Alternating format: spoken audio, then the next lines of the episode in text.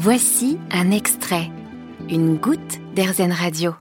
Le bus connaît ses derniers instants de fête en ce mois de mars.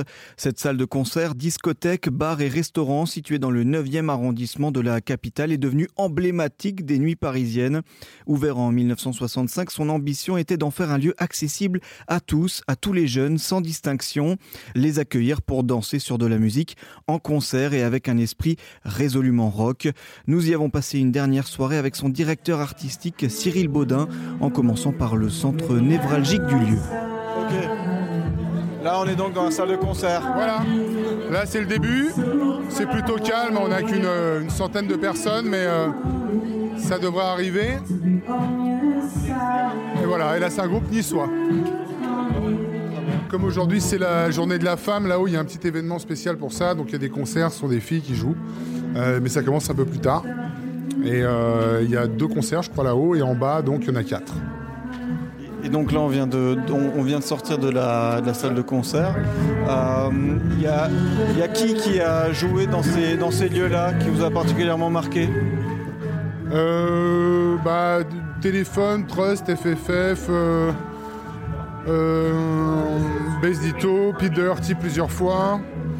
Euh, ah, il y, y, en a eu. Il y en a eu entre 6 et 10 euh, par, se, par euh, semaine euh, sur 12 ans. Donc c'est assez compliqué comme ça de...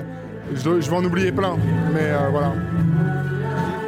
Et donc en haut, on a un, il y a un deuxième étage. Voilà, c'est ça qui a été construit en, en 2010, qui initialement était un restaurant qui se transformait en club après. Donc on a deux étages avec deux DJ.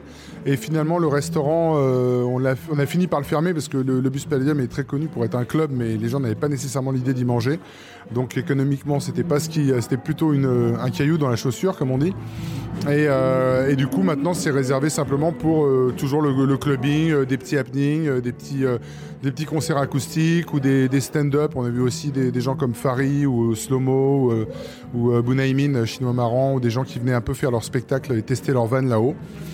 Et puis, euh, et puis après, bah, à partir de 23, 23h au minuit, il y a un DJ qui met du son euh, voilà, jusqu'au jusqu bout de la nuit.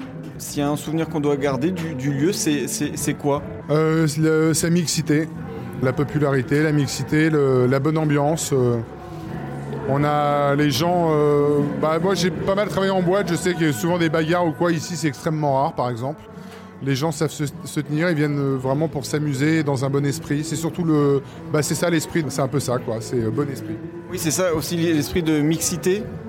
C'est ça l'important ici?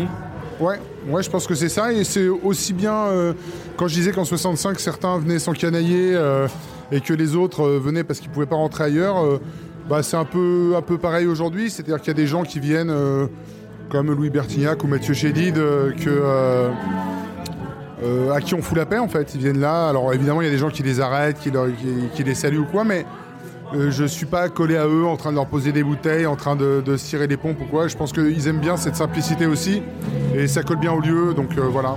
Personnellement, pour parler plus de vous, c'est quoi votre rapport à ce lieu? Comment vous le définiriez? Oh moi c'est là pour le coup c'est vraiment la musique. C'est-à-dire pour moi ça a toujours été un formidable outil de travail. J'étais DJ bon j'étais au, Palace en 90 j'avais 17 ans j'étais déjà DJ en, boîte. Euh, j'ai toujours eu des groupes de rock.